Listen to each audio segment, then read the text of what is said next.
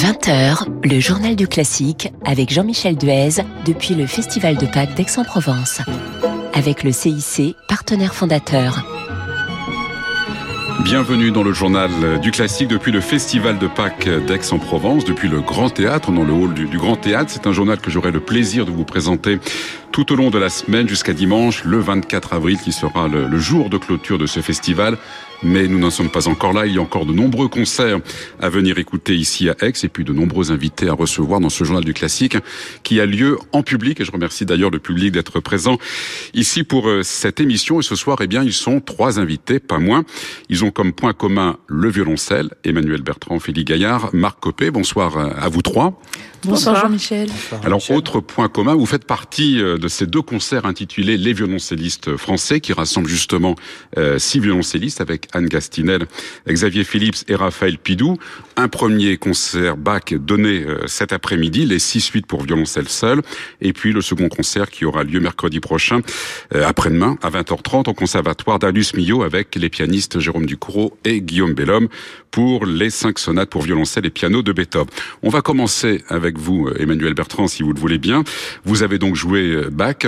Qu'est-ce que représente euh, ce, tube, en fait, on, peut dire, les suites pour violoncelle seule de, de Bach? On y revient toujours? C'est incontournable? Oui, je crois qu'on n'a même pas besoin d'y revenir parce qu'elles sont là, qu'on les joue ou pas, elles sont là, c'est l'alpha et l'oméga, me semble-t-il, hein, dans notre littérature pour violoncelle seule. Une forme d'universalité, quelque chose qui, est un présent constant, euh, qui nous accompagne tout au long de la vie. Ophélie Gaillard je trouve ce qui est particulier là euh, ce soir, c'est enfin, cet après-midi, c'est l'idée de, de, normalement c'est un marathon qu'on fait en solitaire et c'est très agréable aussi euh, de faire ce, d'avoir ce challenge. Mais là, on se passe le relais et je trouve cette idée euh, très très belle de, de donner cette musique en partage.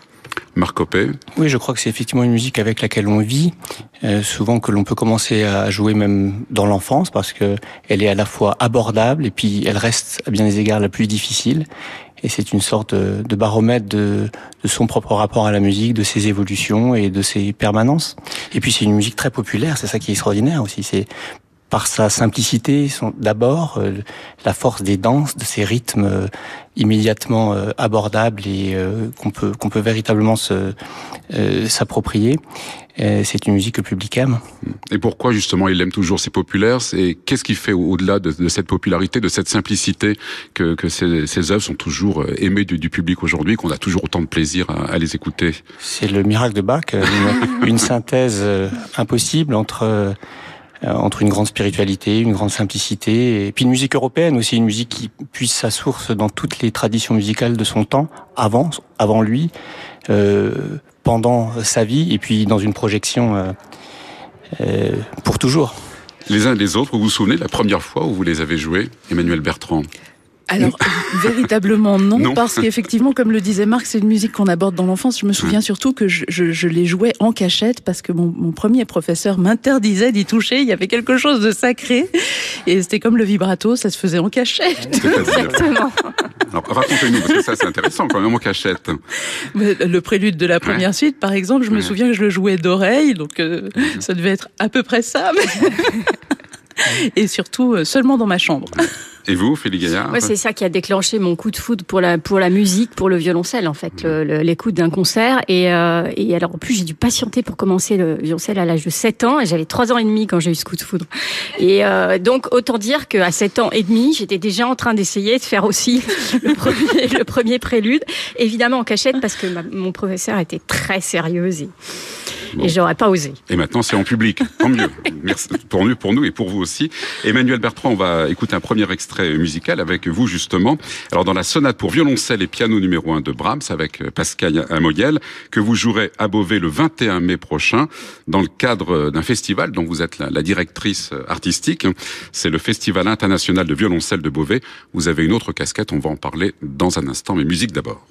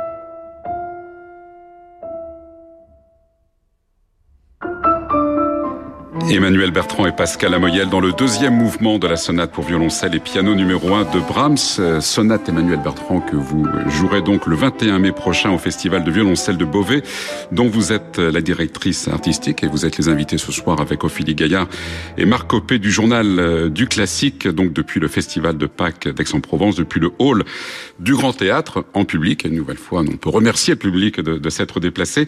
Alors Emmanuel Bertrand, directrice artistique, ça c'est encore une autre, euh, une autre activité. Racontez-nous.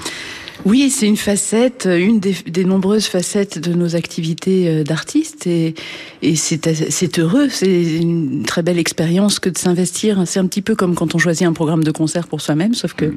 voilà, c'est à l'échelle d'un festival et de faire partager ce que l'on a envie de, faire découvrir au public. C'est un partage, ouais. Oui, c'est un partage, c'est des moments de découverte, c'est euh, un, un, travail au long cours aussi de, de, terrain avec les enfants, avec tous mm. les tous les publics. Et puis euh, c'est la 30e édition. Alors je ne suis là que depuis une dizaine d'années, mais c'est la 30e édition du Festival international de violoncelle de Beauvais, avec euh, beaucoup de créations tout au long de ces 30 ans, mais aussi une forme de d'éclectisme dans le dans le, les modes d'expression de cet instrument qui, qui est si vaste en fait. Hein. On va du spectacle, du théâtre musical au violoncelle seul, la musique de chambre évidemment, un concert euh, écologique aussi cette année. Voilà, une grande variété. Alors Ophélie Gaillard, Marc Copé aussi, vous êtes vous euh, directrice et directeur de, de festival. Deux même, Marc Copé. Pas un mais deux.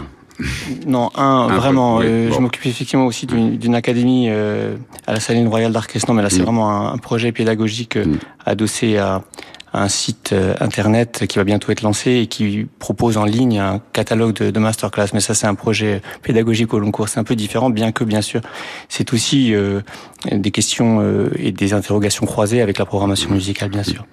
Sinon, le festival de Colmar. Le festival de Colmar, effectivement, euh, qui a été bien endommagé par le Covid, comme tant d'autres. Et euh, c'est aussi, euh, c'est aussi ça, s'occuper d'un festival, c'est aussi voir euh, toute la fragilité d'un édifice patiemment construit. Là, en, en, deux années, bien sûr, il fallait tout rebâtir. Là, j'en sors et je suis heureux de justement de, de, voir que le public nous a rejoints avec enthousiasme et qu'on a pu repartir d'un bon pied. Ophélie Gaillard. Oui, moi je me suis au fait lancée dans cette aventure euh, en plein confinement. C'est paraître un peu absurde, mais c'était un geste de survie collective, je crois, mmh. à Genève avec euh, la création d'une saison qui s'appelle Ponticello. Et euh, l'idée, c'est justement de, de, de, de, créer une saison euh, solidaire dans laquelle on, on met en avant dans des premières parties de concert des jeunes artistes émergents et on partage les concerts avec eux, avec des avec des artistes de renommée internationale et voilà, c'est un geste, euh, disons, solidaire et durable qu'on a qu'on a jugé impérieusement nécessaire euh, dans cette période euh, si difficile. Et en fait, je me rends compte qu'il y a un vrai appétit du public pour découvrir des jeunes artistes, pour les voir aussi côtoyer. Des grands. Euh, et, et c'est euh, c'est réjouissant et je pense que c'est tout à fait vital, non seulement pour les artistes, mais aussi pour le public. Il y a un mot qui revient euh, dans, dans vos discours, tous les trois, c'est le mot partage. C'est extrêmement important. Justement, il y a le festival en partage ici à, Aix-en-Provence, qui est en marge du, du, du, festival de Pâques. Marc Copé, par exemple, vous allez donner demain à 10h une masterclass juste à côté, là, au conservatoire d'Arius Millot. La transmission, c'est quelque chose de d'essentiel pour vous? Oui, bien sûr, mais je crois que c'est l'unité d'un rapport à la musique finalement qui s'illustre euh, de manière diverse, mais avec euh, au cœur cette idée de transmission, de partage, une forme de responsabilité aussi dans ce qui concerne l'enseignement. Si on a eu la chance d'avoir eu d'avoir des maîtres qui nous ont euh, euh transmis des, des informations importantes, mmh. parfois des des véritables témoignages liés aux compositeurs, liés à l'histoire de la musique. Je crois que ça fait partie de ce métier de, de le transmettre et c'est aussi une chose qui nous réunit tous autour de cette table et même plus largement mmh. dans ce festival. Je crois que c'est peut-être une évolution du monde musical aussi, de, de, grande conscience de la part des musiciens que euh, on ne peut pas isoler euh, une activité par rapport à la réalité euh, du monde musical et puis peut-être. c'est un ensemble, un tout. Ouais. Sans grandiloquence, mais du monde en général. Et vous, Ophélie Gaillard, vous donnerez un concert dans un dans un EHPAD à Saint-Thomas de, de Villeneuve. C'est encore un autre un autre public. Oui, oui, je, je suis très, très, contente. Je fais ça très régulièrement en fait, que ce soit à Genève où j'enseigne aussi ou ou à Paris. et voilà, c'est un bel âge pour écouter de la musique. Qu'est-ce que ça vous apporte ce genre de, de, de concert? C'est exactement ce qu'il faut dire, c'est que ça nous apporte autant qu'on autant qu'on apporte aux gens. C'est-à-dire c'est un vrai échange. C'est un public. Je travaille aussi beaucoup avec des enfants, donc c'est un public qui est très exigeant, très particulier. Il faut savoir s'adapter, il faut savoir être euh, tout terrain, un peu caméléon, et en même temps, euh, euh, ben on joue Bach, euh, on a joué Bach aujourd'hui. c'est une musique qui nous élève, qui nous fait grandir, et je crois qu'elle a cette vertu pour tout le monde, ce qu'on est un prérequis de connaissance ou pas, peu importe en fait, je dirais. Et, dans, dans le cadre de, de, ce concert euh, demain, euh, en général, euh, il se peut qu'il y ait des incursions de chansons, de, de répertoire traditionnel. Enfin, voilà, je pense qu'il faut savoir aussi aller chercher les gens là où ils ont cette corde sensible qui est parfois un petit peu, comment dirais-je, recouverte par les difficultés de la vie. Et on a la chance quand on fait un concert d'aller directement directement touché au cœur de cette sensibilité-là. Euh, c'est une chance inouïe qu'on a et je pense que c'est aussi une sorte de responsabilité, comme tu disais Marc, de, s'en emparer. Alors on va écouter un petit peu de musique si vous le voulez bien, parce qu'on est là aussi euh, pour ça. Marc Copé, on va écouter un extrait de votre nouveau disque French Cello avec l'Orchestre Philharmonique de Strasbourg, dirigé par John Nelson, le concerto d'Edouard Lalo, le concerto numéro 1 de Saint-Saëns, et puis aussi le signe qui est tiré euh, du Carnaval des animaux.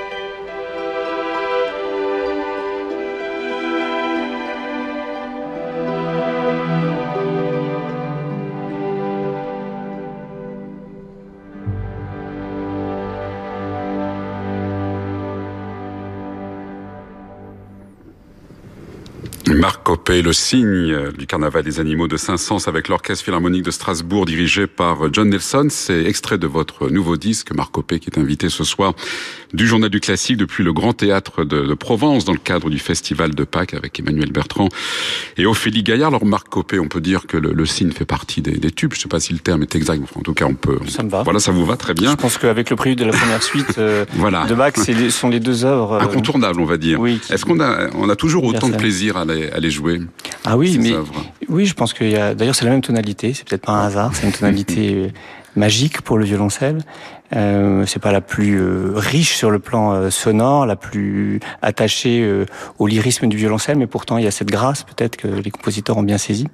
C'est une des multiples facettes du, du violoncelle et c'était un peu le propos dans, dans, dans, dans ce disque d'éclairer avec ce, ce signe, mais c'est euh, bien sûr, le, le, propos principal, c'est surtout les, les, les concertos, les concertos euh, romantiques français, puisqu'il y a, il y a une, un âge d'or du violoncelle romantique euh, en France à la fin du 19e siècle, avec bien sûr l'Allo 500, c'est aussi que j'ai essayé d'illustrer avec une, une, une œuvre moins connue qui est de Léon Bellman, un compositeur alsacien proche de Franck et qui a écrit des variations symphoniques pour violoncelle orchestre qui était très populaire, qui était joué par Maréchal, par Tortelier et que j'ai plaisir à, peut-être faire redécouvrir au public. Alors un festival, pour revenir au festival de, Pâques où, nous sommes, le, festival de Pâques d'Aix-en-Provence est un lieu de, partage, hein, on, l'a dit, c'est un terme que vous avez utilisé. Et d'ailleurs, vous étiez, Ophélie Gaillard et Marc Copé, vous étiez hier aussi à ce concert, ce récital donné par Ronigo Flores et, et Marina Manzo. C'est important aussi pour vous d'aller écouter, on va dire, les confrères ah, c'est ouais. essentiel euh, aller au concert, c'est et particulièrement, enfin pour ce qui me concerne, tout ce qui est lié à l'opéra. Et quand on sort du monde instrumental, c'est le moment où où j'arrive le mieux à, à, oublier que je suis un musicien pour être dans une espèce de de plaisir euh, euh, très très éloigné de la réalité professionnelle. Et hier, c'était vraiment le cas avec un avec un bonheur extraordinaire, communicatif, deux voix euh, incroyables, et puis un un voyage entre des musiques dramatiques, des musiques drôles. Enfin, c'était c'était un c'était un, un, modèle et, concert, ouais. et c'était un très beau concert. Et puis euh, on dit que le violoncelle est, est l'instrument qui chante euh, qui est fait pour chanter. Là, on a eu une leçon inspirante. Mmh. Ophélie Gaillard, vous étiez aussi à ce, à ce concert. Ah bah vous savez que j'ai un amour immodéré pour les voix et pour les chanteurs aussi. Donc euh, je ne rate pas une occasion euh, à la fois de travailler avec eux et puis bien sûr de d'aller au concert. Puis là, on a le entre le rythme, la danse des suites et puis le, le de la vocalité qu'on a entendue hier soir. Ce sont les deux pôles majeurs de, de mes inspirations. Alors Marc Copé et Gaillard, donc on pourra vous entendre après bac cet après-midi, euh, mercredi, donc après-demain, dans l'intégrale, je le disais tout à l'heure, des sonates pour violoncelle et piano de, de Beethoven. Ce sera à 20h30 au conservatoire euh, Darius Milhaud. Emmanuel Bertrand, on vous a entendu tout à l'heure avec euh, Pascal Lamoyel dans, dans, dans Brahms. Euh, la musique de chambre, ça c'est encore un autre, un autre exercice Emmanuel Bertrand. la musique de chambre, c'est c'est le bonheur au quotidien, je dirais, ouais. parce que c'est c'est une recherche permanente. Euh, on peut traverser une vie avec euh, avec certaines œuvres. C'est le cas pour cette sonate en mi mineur par exemple de Brahms, qui est la première œuvre que nous avons jouée ensemble avec Pascal, et nous célébrons les 20 ans de notre duo actuellement. Donc euh, voilà, c'est une illustration du fait que la musique reste euh, un art vivant à chaque instant, et, qu'on le, on, peut le renouveler euh, inlassablement sans jamais s'ennuyer une seconde. Et c'est un partage et pour le coup un échange aussi avec le, le, le partenaire, Ophélie Gaillard. Alors ça peut être un échange d'un instant, ça peut être parfois une rencontre tout à fait euh, incroyable avec très peu de temps de répétition et une sorte de magie qui opère. Et puis ça peut être un travail au long cours comme Emmanuel le fait avec Pascal Amoyel et ce qui est très beau aussi parce qu'on a le temps de, de, de faire de, de, faire fructifier les choses et de mûrir. Euh, mais euh, mais c'est très imprévisible et ça peut parfois il peut parfois y avoir des, des miracles vraiment avec des personnes avec lesquelles on, se découvre des affinités électives. C'est pas toujours le cas, mmh. mais c'est souvent quand même le cas. Marc Copé Oui, puis c'est bien sûr ce que vient d'être dit, et puis c'est aussi la, la, richesse d'un répertoire. Euh, c'est Schnabel qui disait euh, que la vie bien tempérée, c'est l'Ancien Testament, les 32 sonates pour, euh, pour piano seul, c'est le Nouveau Testament, et c'est un peu pareil pour nous. Il y a, les, il y a, il y a Bach, il y a Beethoven, et puis il y a, il y a, tout ce qui a suivi, et qui est un répertoire, euh, quand on pense aussi au quatuor de Beethoven aussi, je crois, où, où on va puiser beaucoup de notre euh, inspiration et puis de, de, de, nos défis de musiciens. Le violoncelle ou le répertoire du violoncelle seul ou, même sonate ne suffit pas, ou concerto. Il y a tous ces joyaux euh, pensés que Mozart n'a pas écrit pour le violoncelle, par exemple. Donc si on veut faire du Mozart, il faut vraiment aller faire de la musique de chambre, et avec bonheur. Alors nous arrivons bientôt au terme déjà de, de cette émission. Félix Gaillard, nous allons euh, vous écouter. Nous allons vous écouter dans le premier mouvement du concerto pour violoncelle de Porpora avec votre ensemble, euh, le Pulcinella Orchestra.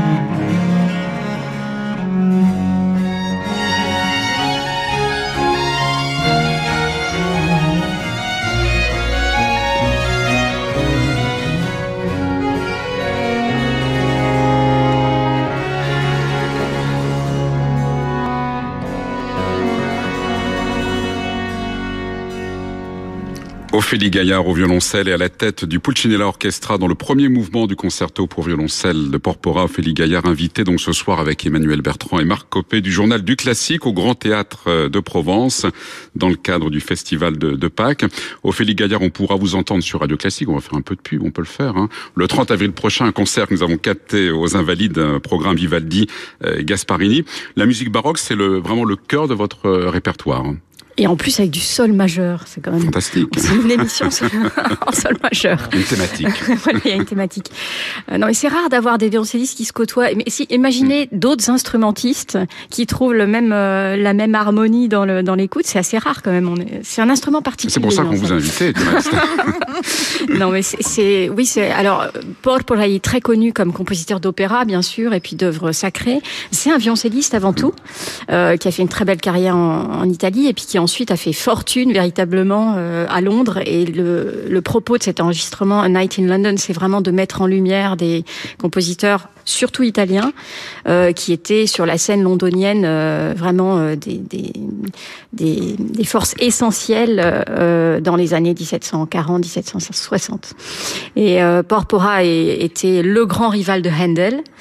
Euh, et puis il a, c'est curieux, mais il y a aussi Geminiani qui était aussi qui jouait du violoncelle. Il y a James Oswald qui a écrit, qui a fait tout un travail d'archéologie, d'ethnomusicologie avant l'heure euh, sur le, les Scottish songs euh, et, les, songs irlandais dans cette même période, qui ensuite ont donné vraiment une espèce de, goût fantastique pour cette musique-là euh, chez Haydn, Beethoven, Mozart. Donc c'est une sorte de terreau comme ça à Londres dans les années 30-40, euh, qui est à la fois très riche pour le violoncelle et très riche tout simplement euh, de façon, enfin musicalement, c'est ça devait être absolument électrique. Et j'ai essayé de retrouver cette cette saveur là est passé à Beethoven pour le, le concert de, de mercredi. C'est un, un, grand écart ou, ou pas? Non, c'est une continuité. Alors moi, en général, je viens de, de, de, de, ce qui est en amont euh, pour aller vers Laval, hein, jusqu'à Canachisi la semaine prochaine, euh, qui d'ailleurs une pièce qui a été euh, dédiée à Emmanuel Bertrand que je joue.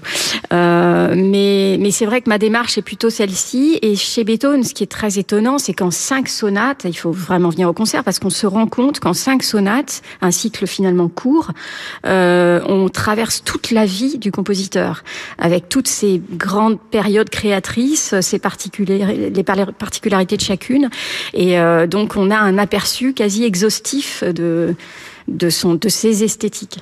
Eh bien, merci euh, à vous trois, parce que nous sommes déjà arrivés au terme de cette émission. Donc, Ophélie Gaillard, Emmanuel Bertrand et Marc Copé. Rendez-vous, euh, Ophélie Gaillard et Marc Copé, donc mercredi à 20h30, justement, on en parlait, au conservatoire Darius Millot d'Aix-en-Provence, avec Anne Gastinel, Raphaël Pidou et Xavier Philippe. C'est les pianistes euh, Jérôme Ducrot et Guillaume Bellhomme pour l'intégrale, donc des sonates pour violoncelle et piano de Beethoven. D'ailleurs, Anne Gastinel, Raphaël Pidou et Xavier Philippe seront les invités du Journal du Classique, qui sera enregistré demain, ici, toujours, dans le Grand Hall à 11h alors dans le grand hall du théâtre de d'Aix-en-Provence, et si du grand théâtre d'Aix-en-Provence, si vous êtes évidemment à Aix, vous êtes les bienvenus. Merci à vous trois, merci au public venu assister à cette émission. Merci à Marion Bennett pour la réalisation et votre soirée évidemment se poursuit sur Radio Classique avec les variations de Francis Drezel. À demain donc pour le journal du classique 20h. Bonne soirée avec Radio Classique.